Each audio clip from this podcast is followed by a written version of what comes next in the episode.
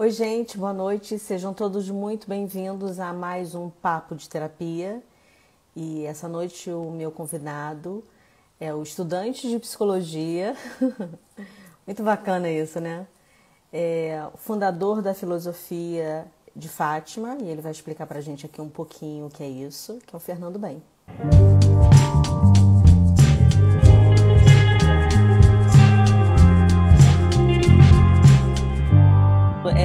nada, seja bem-vindo. Agradeço imensamente você ter topado o meu convite, abusado, né, para a gente conversar sobre é, a espiritualidade. Eu tive cuidado de colocar entre aspas, mas antes da gente entrar no assunto, eu tenho sempre aqui o hábito de pedir ao meu convidado que se apresente, que fale quem de verdade é o Fernando por trás de tudo que o Fernando tem representado socialmente.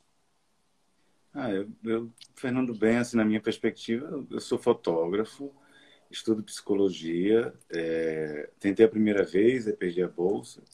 Estou tentando agora, estou me formando. É, você já falou, fundei a filosofia de Fátima e, e é isso, eu tô, tô por aí, tô aprendendo, não tem muito a falar não. então, Fernando, eu acho que antes da gente começar aqui tentar responder um pouco das perguntas que rolaram durante a semana, Queria que você fizesse, é, tivesse o cuidado né, com quem está nos ouvindo, em, em, que as pessoas entendam é, o que de verdade é a Casa de Fátima e a filosofia de Fátima. A filosofia de Fátima é uma filosofia religiosa fundada no Rio de Janeiro, desde o ano passado, pelo menos o registro, é, que tem como base ações sociais e estudos de filosofia clássica. Eu trago crenças, porque eu professei o Espiritismo durante muitos anos. Então, trago algumas crenças religiosas. Mas a filosofia de Fátima, além da Casa de Fátima, que foi fundada no bairro de Sepetiba, no Rio, tem mais 65 cidades com grupos de estudo da filosofia de Fátima no país.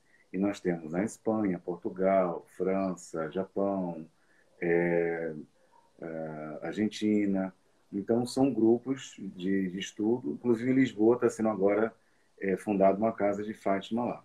Hum, que lindo. É, tem uma coisa interessante, por exemplo, em Barcelona, a filosofia de Fátima lá só tem ateus. Então, que eles estudam, é, vai estudar Nietzsche, Schopenhauer, uhum. é, enfim, e vai realizar ações, como diz em Portugal, ações de solidariedade. Fernando, é, por que Fátima por que esse nome e por que, que você sentiu a necessidade de criar é, uma filosofia, e aí a gente entende que é baseado em filósofos, em estudo da filosofia, mas com esse cunho religioso, com esse cunho onde é, por trás tem a fé e, obviamente, por trás de toda a fé saudável tem uma dedicação a ajudar o próximo, né? André, no meu campo de fé, assim, existem evangélicos que eles têm revelações, católicos que têm visões. Então, no meu campo de fé, é, eu vejo e ouço nos meus momentos de oração, não todos, é, essa mulher. Para alguns céticos, seria meu alter ego. Mas é uma figura que me causa realmente um conforto muito grande. E numa dessas é, experiências, me propôs o nome de Fátima, que é um nome hebraico, que quer dizer a mulher que desmama. Quer dizer, a mulher que prepara o menino para o mundo. Então, é, foi esse o nome. Como essa perspectiva filosófica eu atribuí nesses momentos de oração e meditação, nada mais justo que, que fundar um nome com filosofia de Fátima. Eu confesso a você que eu amo esse nome porque eu, eu venho de uma base católica, como boa parte da nossa população brasileira, né?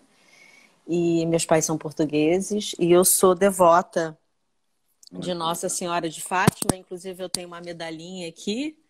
Ah, e essa energia, né? Porque, embora eu não seja católica é, e não pratico o catolicismo, não tenho nenhuma religião, eu tenho a religião de acreditar em algo que é muito forte, que domina que domina todas as ciências e não se explica, se sente, é assim que eu penso e sinto, né?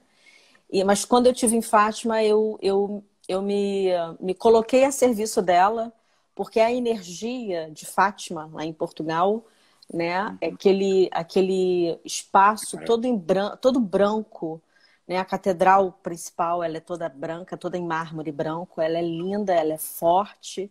E aí também foi no meu momento de oração que eu senti que eu tinha essa conexão. Então, quando eu, eu ouvi você falando a primeira vez em Fátima, eu falei assim, meu Deus, será que ele está homenageando? Não, também foi um encontro, né, com uma mulher.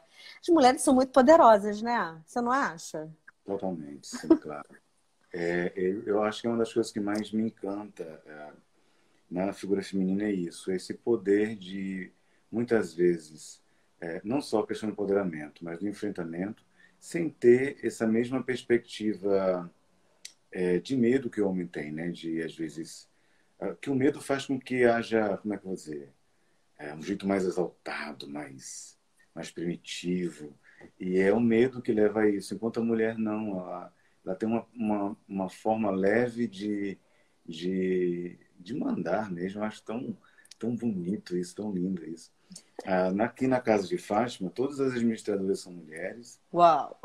E, é, e só temos um homem de líder é, de grupo de todo o trabalho no Brasil e fora. O resto são mulheres. É, eu acho isso fantástico. Não tem nenhum problema ser mandado por mulher, não. Mas, cara, você tem uma energia que é de total conexão com o feminino, né? Então, por isso que é tão fácil lidar com você. E por isso que você é cercado de tantas mulheres, não é à toa que você tem uma filha e uma filha linda, né? Então, parabéns pelo dia Obrigado. do papai. Então vamos às perguntas. Eu já quero começar aqui fazendo a pergunta mais clássica. Apareceu demais essa pergunta, que é sobre saudade. Então, dentro da, da filosofia de Fátima, a saudade dói dos dois lados? E por quê? Sim, nós acreditamos nessa imortalidade da alma pelo estudo de Platão, né? Quando ele propõe o mundo das ideias, não só de forma é, figurada, mas também como uma possibilidade de existência. Dentro dessa crença, nós achamos que existe sim a saudade, mas a saudade é muito maior para nós do que para quem vai. E eu vou lhe explicar por quê. É, quando houve o grande rugido, que foi o Big Bang, e é, só existe uma explosão, uma explosão, se há atrito, se há encontro com outros elementos. Então já existia uma realidade. E essa realidade pode não ter tempo, pode não ter essa necessidade da gravidade como um, surgimento do, desse elemento do tempo. Sendo assim, nossa existência atual, ela tem essa perspectiva de espaço tridimensional e outro elemento que é o tempo. Talvez o mundo das ideias, é o que nós cremos, não tenha isso. Então, se, eh, vou dar um exemplo, minha mãe que desencarnou, que faleceu há mais de 20 anos. Então, para mim é mais de 20 anos. Para ela pode ser mais de 200 anos. Pode ser apenas um minuto. Não deu tempo de elaborar ainda o, o, o distanciamento, a saudade que nós encontramos. Então, existe a saudade dos dois lados, sim, mas é muito maior para a gente que sente falta do cheiro, de pegar, de ver, de saber onde está, principalmente para as mães.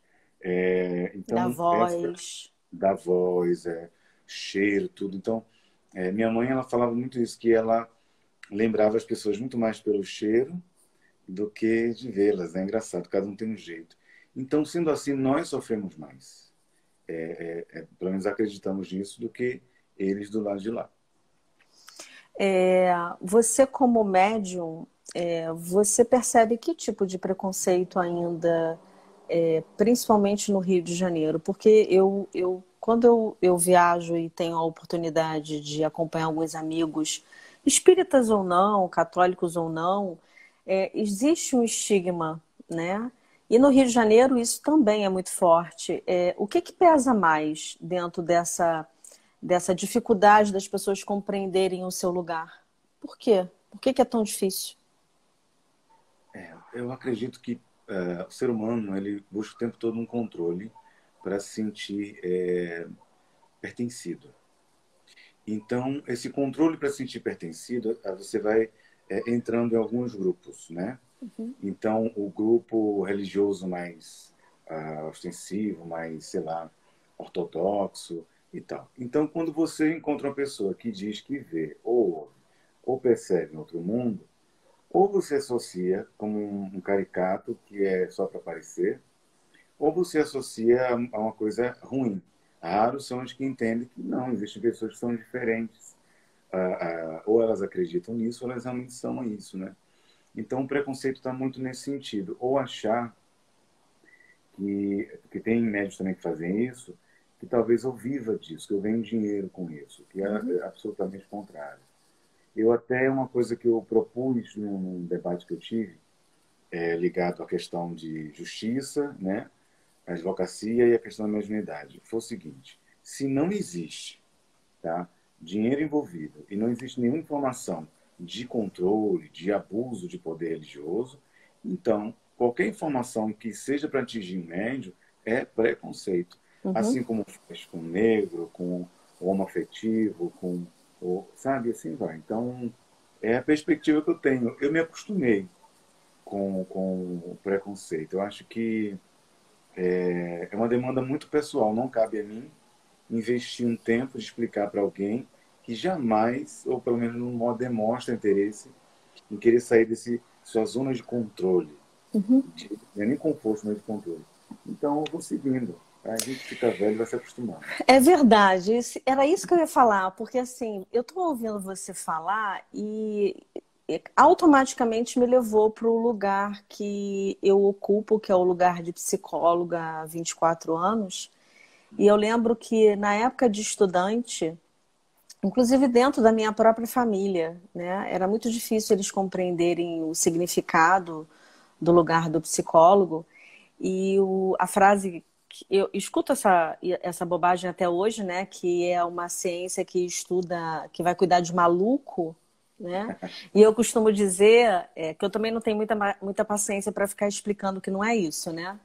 É, cada um com a sua mazela e que cada um descubra aí de fato qual é o significado real da ciência, da psicologia. Mas eu costumo dizer que a psicologia é para quem tem coragem, porque é a coragem de perceber que o mundo não é perfeito, que você também não é perfeito e que você vai ter que lidar com isso. E aí eu estou ouvindo você no lugar de médium, não é muito diferente, né? Porque é, você vai ter um monte de rótulos e você vai se importar com aquilo ou não, só cabe a você e ao seu processo. E quando você falou sobre é, a filosofia, ou sobre quando você falou sobre Platão, é, o processo também é um processo inconsciente, né? É, a gente não tem o menor domínio sobre aquilo, quando você falou sobre o tempo. Na, na psicologia também é isso. A, a, o inconsciente ele é atemporal. Então não existe gênero, não existe cor, não existe relógio, não existe nada.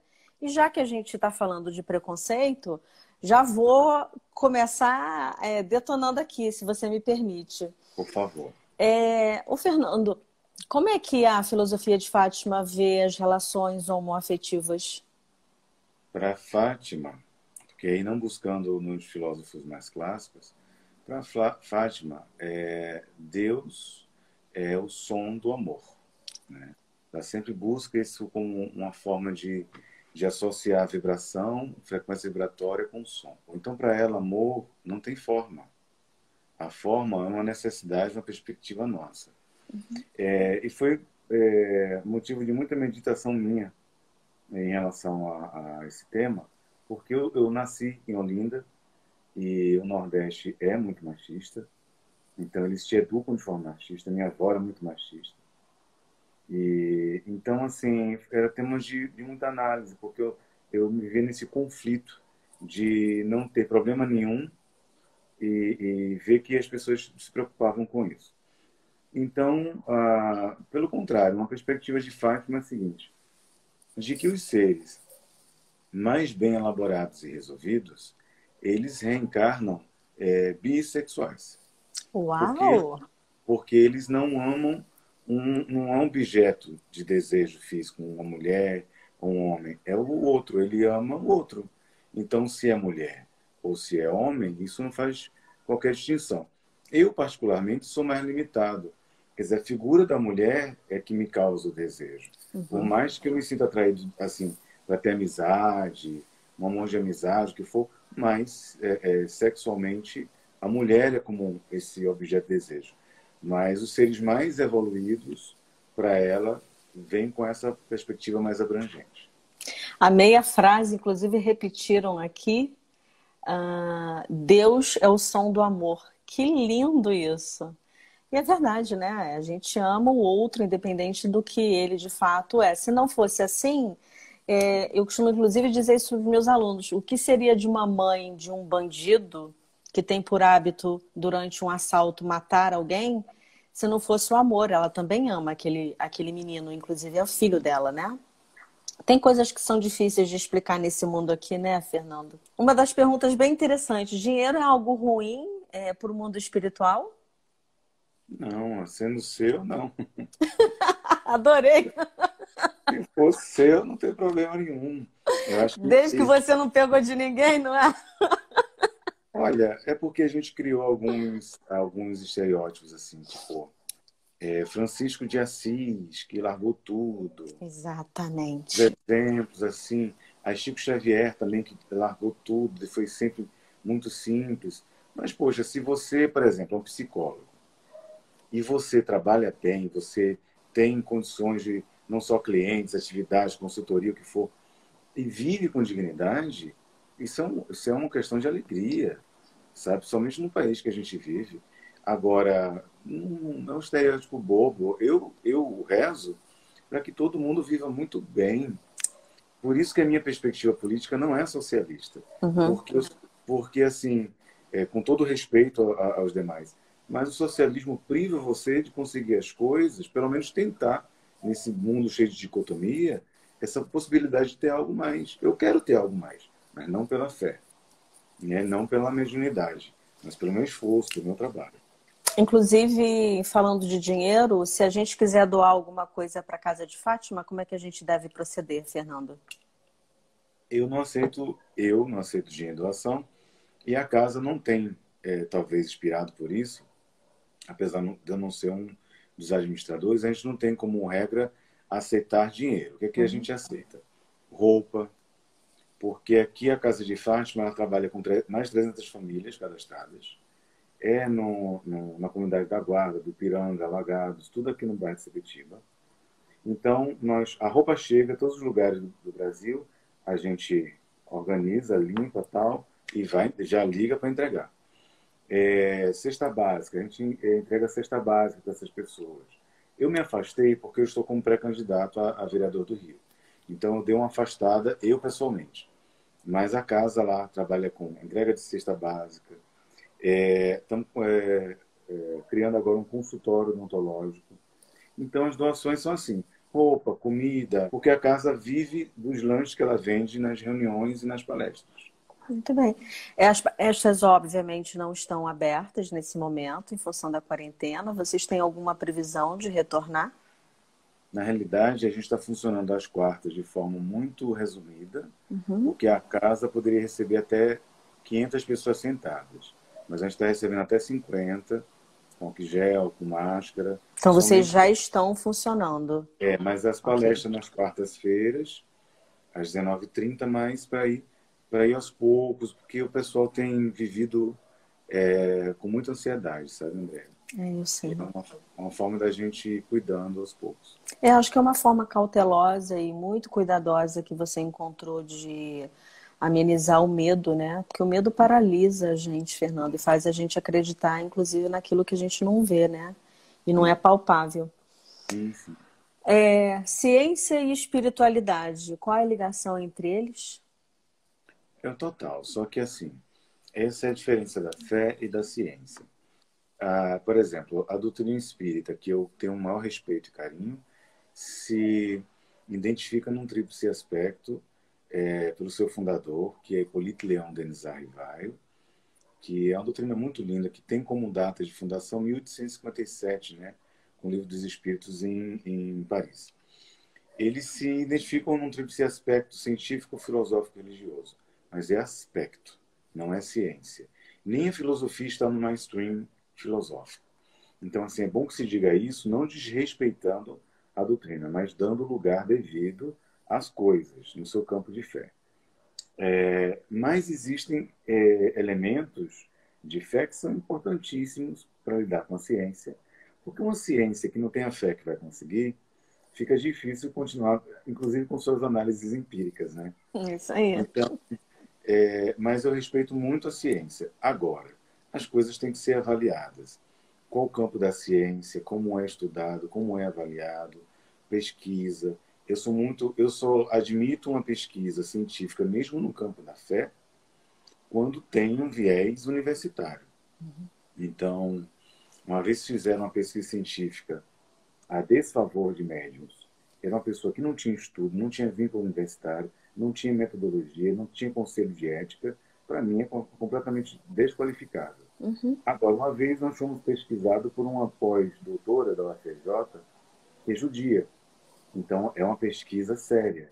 Mas é, é isso, acho que essa relação é, um de alguma forma depende do outro. O que eu divido assim, por exemplo, psicologia, que é minha, minha área de ciência. Então, eu sou apaixonado por Lacan e por Freud. Então, é, a perspectiva de Lacan não é muito a minha perspectiva de fé, mas eu consigo entender e dividir muito bem isso. Então, o meu projeto de TCC é sobre angústia. Então, eu vou focar nisso. Uhum. A fé não entra. Então, no campo da fé, aquela perspectiva talvez não entre. Eu consigo dividir bem as coisas. Fernando, como é que você se descobriu médium? Eu tinha 16 anos, André. Eu tem uma coisa engraçada. Tem tempo, né? É, o quê? Eu tenho 43 anos, olha que é isso. Ah, você tá ótimo. Eu tô... É, a gente tá. Depois dos 40, a gente não liga para mais nada disso, né, Fernando? É verdade.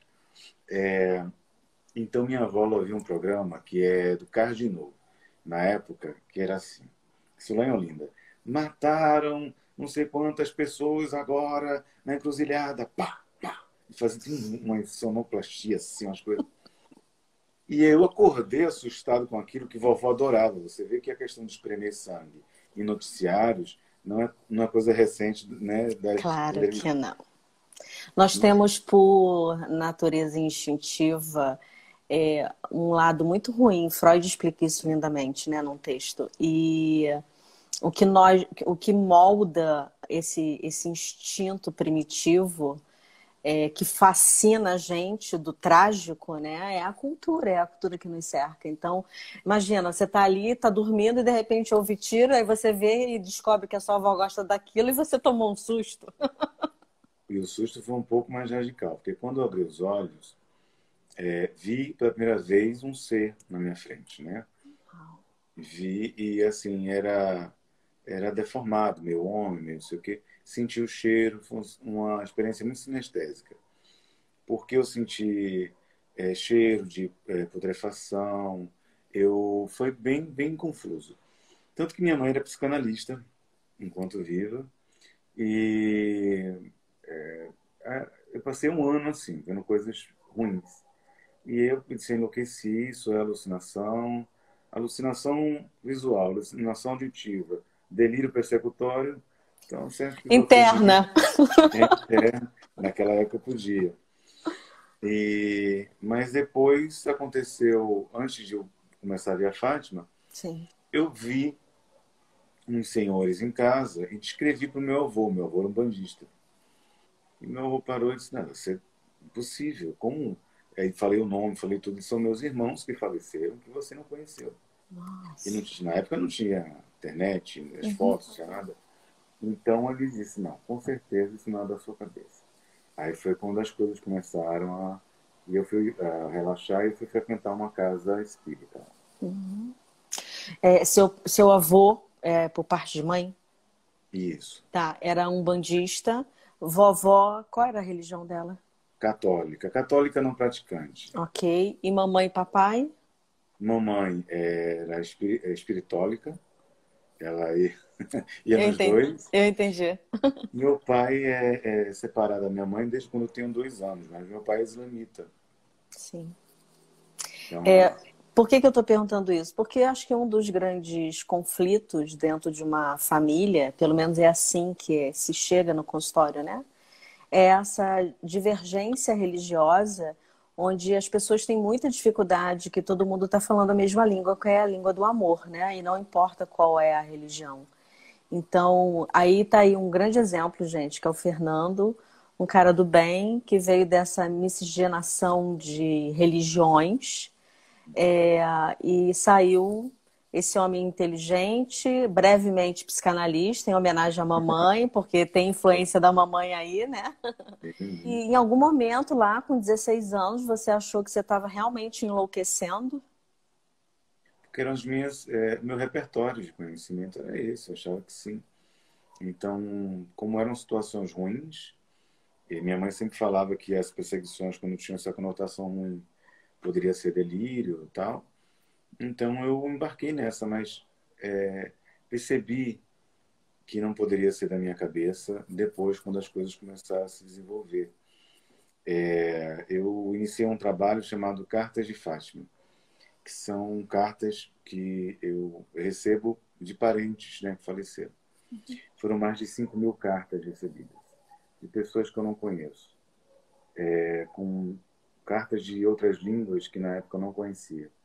Então, não poderia ser na minha cabeça, não poderia ser. Quando eu vejo meus professores muito radicais, que acham que todo fenômeno assim extrasensorial é loucura, fantasia, tem um caso muito engraçado. Tem um professor de psicanálise que ele é um gênio. É um gênio. Ele mora no Retiro, é um gênio. E aí, um dia ele estava falando que não acreditava, que não sei o quê, darará, dará, fazendo uma perspectiva dele. Aí eu entrei no transe em aula. E eu vi a avó dele. E aí ele é daquela pessoa que ele diz que por associação livre ele vai vir nas ideias da aula. Bem, para mim não era uma associação livre, para mim era a vovó mesmo que estava ditando. As informações que vovó ditava antes, as coisas iam, iam é, surgindo no discurso dele. Então, é, acredito que é, talvez seja essa minha. Eu, com 18 anos de idade, André, eu visitava um hospital psiquiátrico feminino lá em Pernambuco. E tinha uma, uma senhora, porque eu não sei quais as razões específicas ainda, mas todas elas ficavam desnudas quando a gente estava lá, então elas tiravam roupa tal. E aí, na transferência dela, ela fazia assim: Meu noivo, você veio me visitar? Eu disse: Eu vim, você pelada? Não, com a roupinha, minha noiva. E ela colocava e a gente. E eu viajava na fantasia dela. Uhum. Eu entrava. Então eu acho que a gente deixou de ouvir os loucos. E se a minha loucura foi ajudar as pessoas, está eh, faltando muita gente louca com muita humildade. Olha, Nossa. só no passado foram mais de 15, 15 eh, toneladas de alimentos para ajudar as pessoas. Então, tá, tá é com toda, assim, com, com reconhecimento do esforço, tá? Que não é arrogância.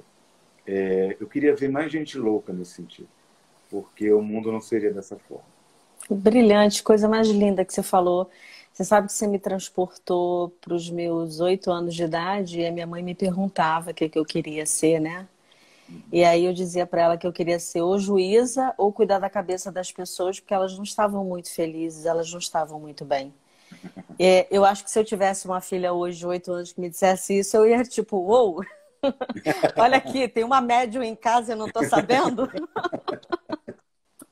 Quem é meu paciente sabe que existem coisas muito invisíveis no consultório, né? Que a gente chama de inconsciente, mas eu também chamo do mundo espiritual. Tem coisa que, que eu escuto que não é, não é da ciência. E eu custei muitos anos, Fernando, para entender isso em supervisão. Que eu simplesmente tinha que aceitar, fazer uma oração e falar se fosse necessário.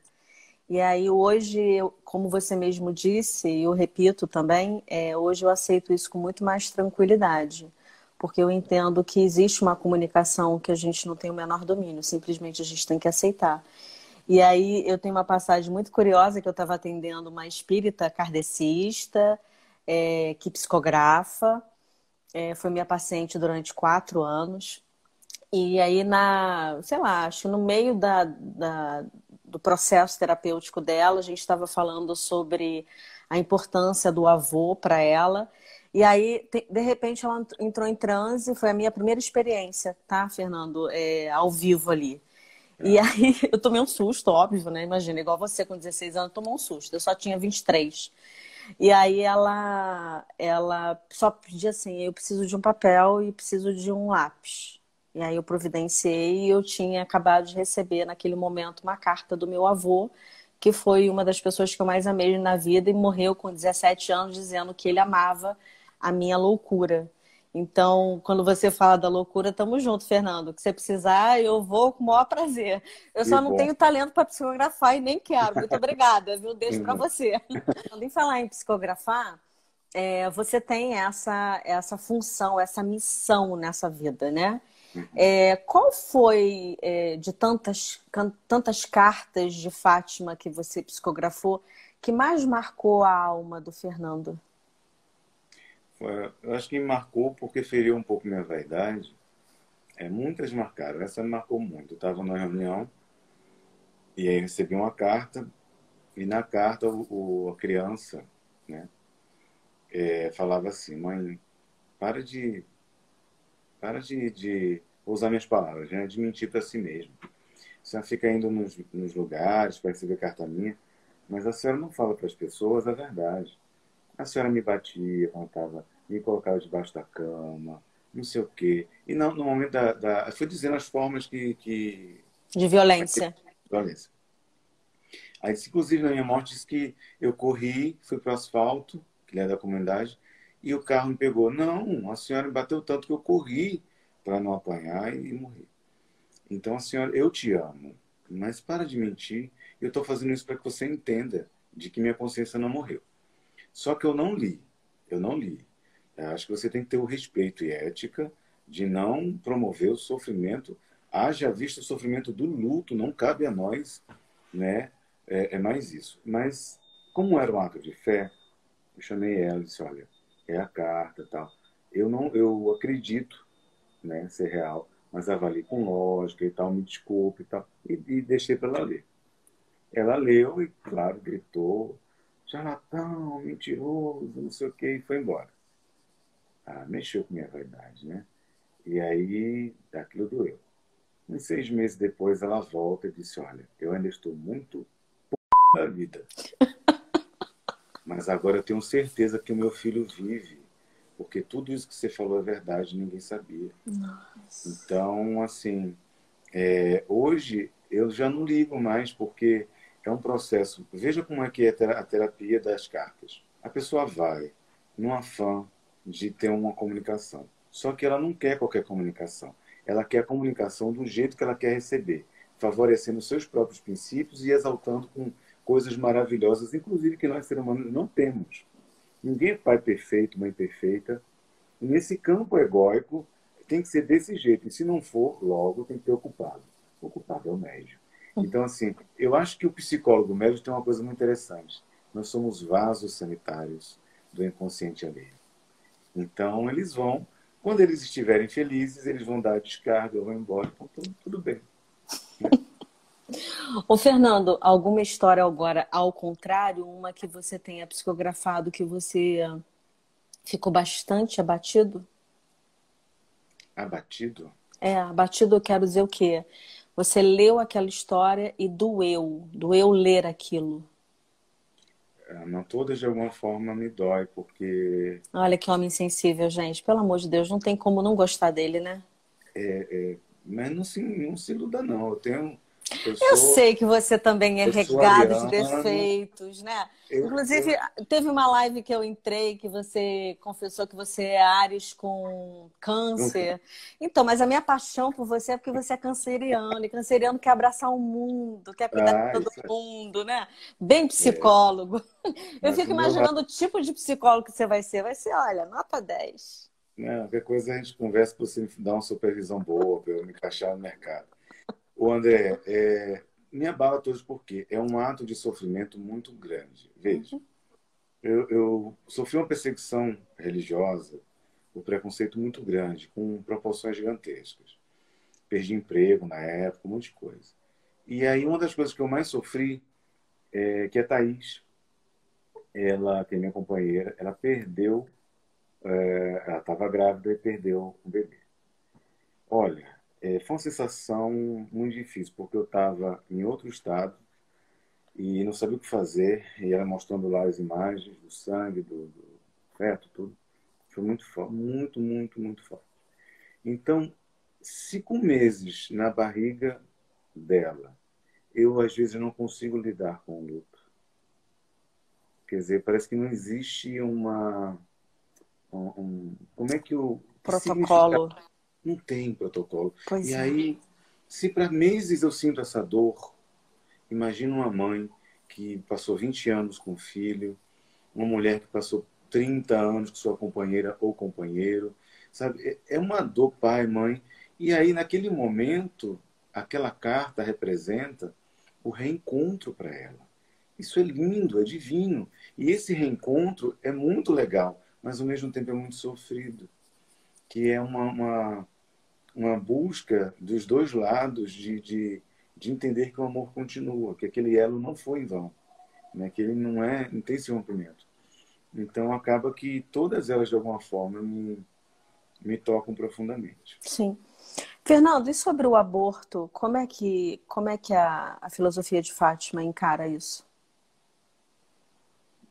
Nas discussões é, com outros membros sobre esse assunto, a maioria de origem cristã acha que qualquer ato de aborto é absurdo, né? Porque é matar.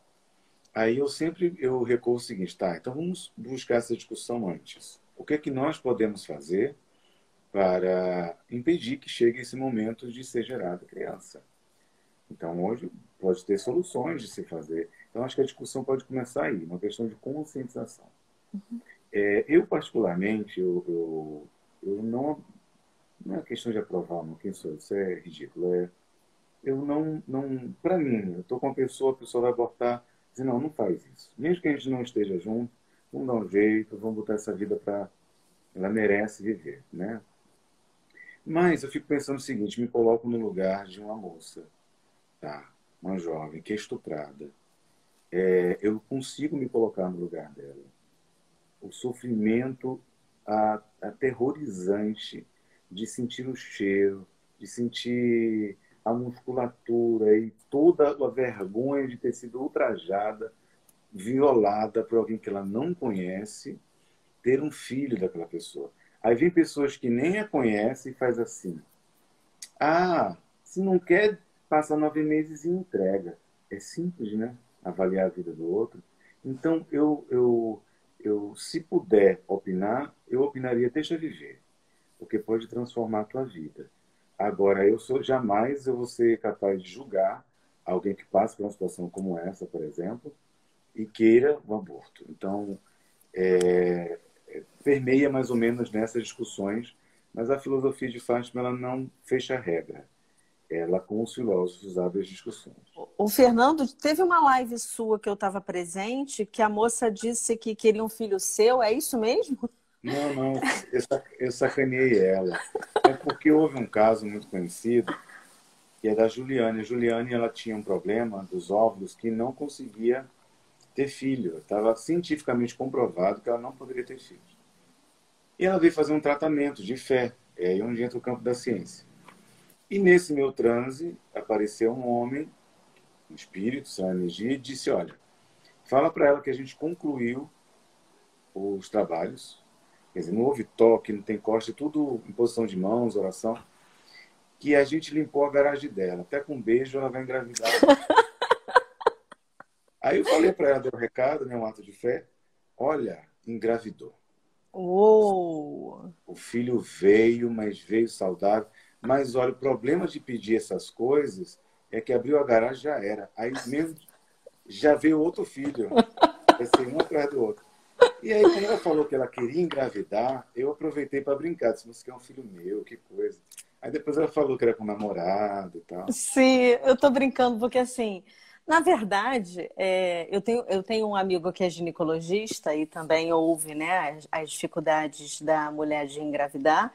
E aí ele, a, a, o apelido dele, inclusive, é mãe, Mão Santa, né? Você imagina por quê, né? Porque ele está fazendo o trabalho dele e aquela mulher que não consegue engravidar vem de peixe dele dizendo, gente, passei pelo médico tal, eu consegui. Então, passei pelo Fernando, eu também consegui.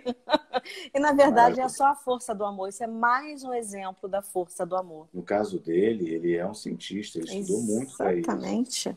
No meu caso, não. É a fé dela. Poderia ser o, o João, o Pedro, a Maria, a Roberta. É diferente, é um campo de fé. É, é ele não, tem todo, meu total respeito nesse sentido. Por falar em, em ciência, em psicologia, em, em religião, eu queria que você contasse aqui pra gente, na sua perspectiva da filosofia de Fátima, por que que, por que, que a gente sofre tanto, Fernando? Por que, que a gente tem tanta dificuldade de aceitar essa diversidade religiosa? Se todas as religiões levam ao Pai? É, tem uma coisa muito interessante na, maioria das religiões. Elas buscam adeptos. A filosofia de Fátima busca libertos. A gente não quer gente é, congregando para gerar renda ou, ou, fomento das ideias, né? Assim, prosseguir as ideias. A gente quer que as pessoas se libertem. Nossa busca é essa. Então, mas tem um seguinte: se você tenta forçar para que uma pessoa acredite na sua fé, você não acredita. Porque se você acredita, você não quer comprovar nada, você apenas vai viver ela.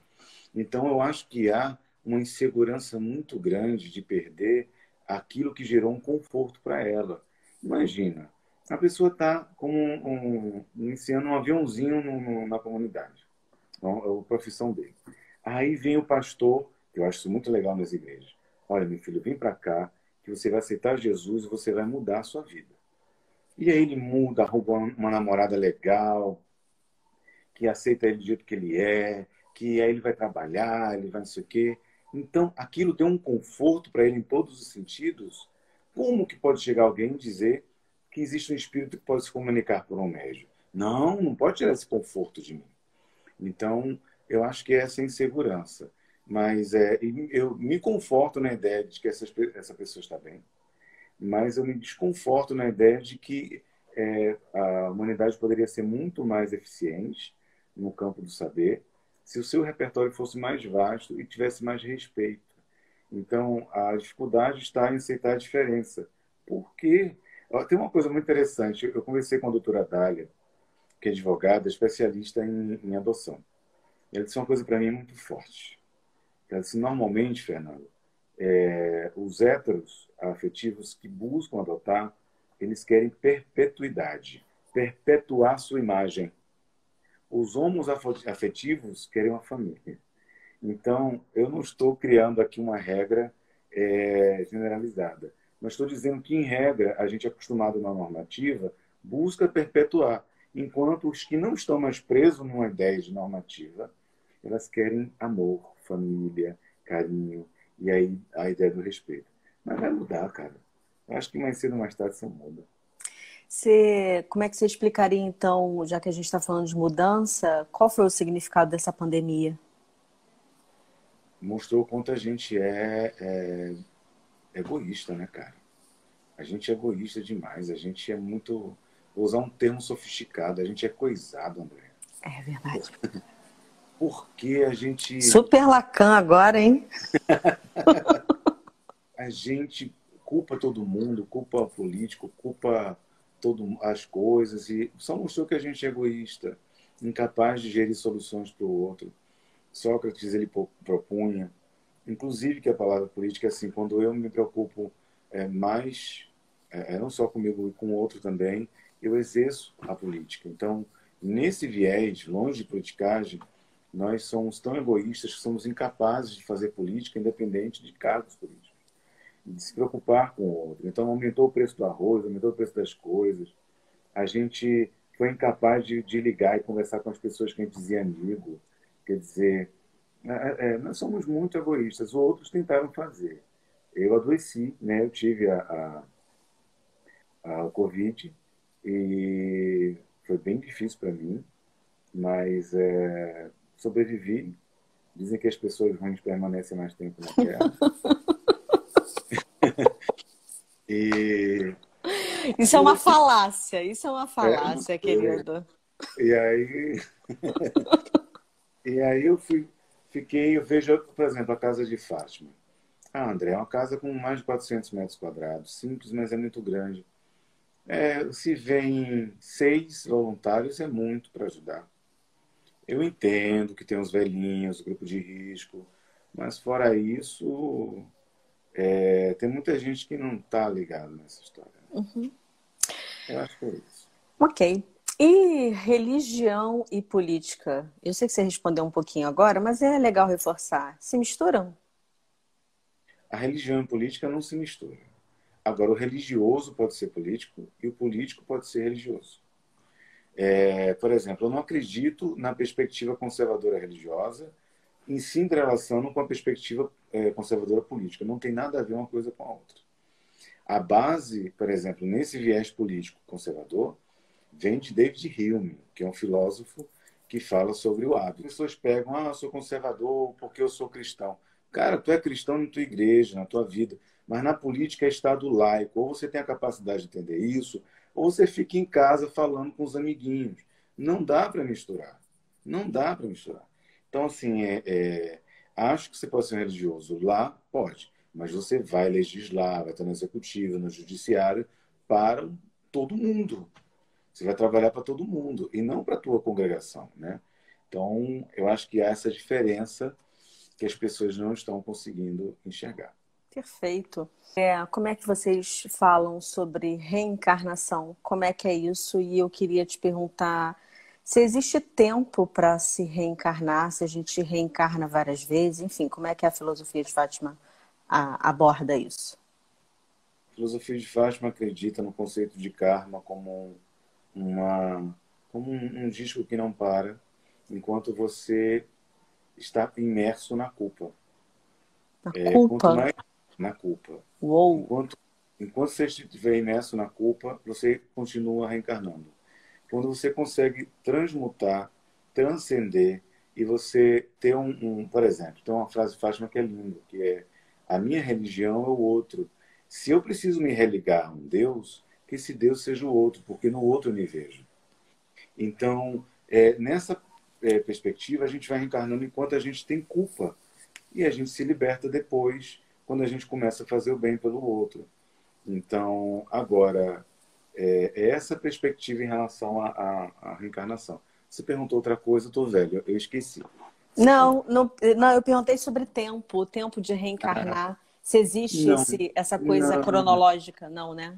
Não, não, não. Tem pesquisas lá na Índia de pessoas que desencarnaram e minutos depois estavam reencarnando, né? Então, isso é, é muito relativo. Eu, particularmente, não quero reencarnar aqui nem tão cedo. É, até porque se nós somos seres evoluídos, né? Então já já a gente não precisa mais reencarnar, né? A gente vai fazer é, festa em outro lugar, porque aqui já deu, a gente não vai ter mais culpa, a gente é analisado. É assim que enxergam tanto um médico quanto um psicanalista, né? É ótimo. Ô, Fernando, é, você falou em adoção, e aí automaticamente eu lembrei de uma história de consultório, onde houve uma, um processo de identificação é, com essa criança é, era uma mulher que não teve filhos por escolha. É, era viúva, foi uma viúva muito cedo, com vinte e poucos anos. Foi um casamento de cinco anos só. Não casou mais, e aí, ao completar 45 anos de idade, ela estava fazendo um trabalho voluntário e conheceu essa criança. Essa criança se agarrou à perna dela e disse: Mamãe, não vai embora. Dá para explicar isso? E eu preciso só uma observação importante, Fernando. É... Quando essa criança falou, mamãe não vai embora, me leva, né? Ele não tinha nunca feito, porque essa foi uma pergunta que eu fiz para a diretora. Não era a abordagem daquela criança. Aquela criança tinha acabado de chegar na casa. É... ela vivia na rua e era uma criança de oito anos de idade. Olha, eu aí eu fico meio, meio dividido entre uma perspectiva psicanalítica e uma perspectiva. Então, mas eu queria muito que você falasse sobre a perspectiva da fé. Tá. Ah, é, tirando todas as possibilidades da, de qualquer transferência, qualquer deslocamento, qualquer coisa, tirando tudo isso, uhum. é, é um reconhecimento. Eu acredito assim eu, eu tenho muita vontade de adotar. Né? E eu penso que ah, se houver qualquer vínculo eh, de outras vidas, a gente vai reconhecer. Tem pessoas que às vezes eu passo assim e fico, meu Deus do céu, que vontade de voltar e, e conversar e falar.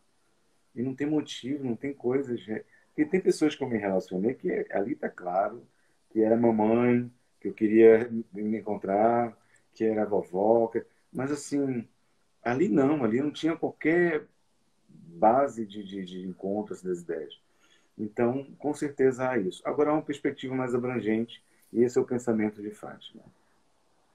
Nós somos egoístas, e quanto mais vamos é, desconstruindo essa ideia de egoísmo, vamos entendendo que a ideia de família não é meu lar, não é aquele apartamento de 60 metros quadrados. Ele é um pouco mais abrangente. E aí, todas as outras pessoas é um conceito de família. Então, não tem mais o oponente, tem, não tem concorrente tem aquele que agrega e que soma. Então, é, esse ser está agregando, somando, é família, todos são família. Então, eu, eu, penso que é isso, assim, que é esse reencontro. Mas eu não, não sou preso à ideia de karma proposta por algumas uhum. religiões, de que é culpa, tipo, olha, aquela criança veio porque tu fez ela sofrer, porque tu tem que pagar. Não, cara, tudo é amor. Tudo é amor. Tudo vibra no som do amor. Então, peraí, eu posso destoar a canção, porque eu sou ruidoso, mas a vibração de Deus é, é, é do amor, é do amor, sempre. Então, se, sendo assim, é, quer dizer, tudo de alguma forma vai concorrer para o bem. Eu, eu encontro sempre, eu reencontro sempre. É, só para ter o cuidado com a história, né, para todo mundo entender, já que eu abri essa história, é, essa criança nunca tinha feito esse movimento. Essa mulher que era minha, que foi minha paciente, nunca tinha pensado na possibilidade de adoção. E isso foi discutido em terapia porque ela tinha a sensação que ela conhecia aquela criança.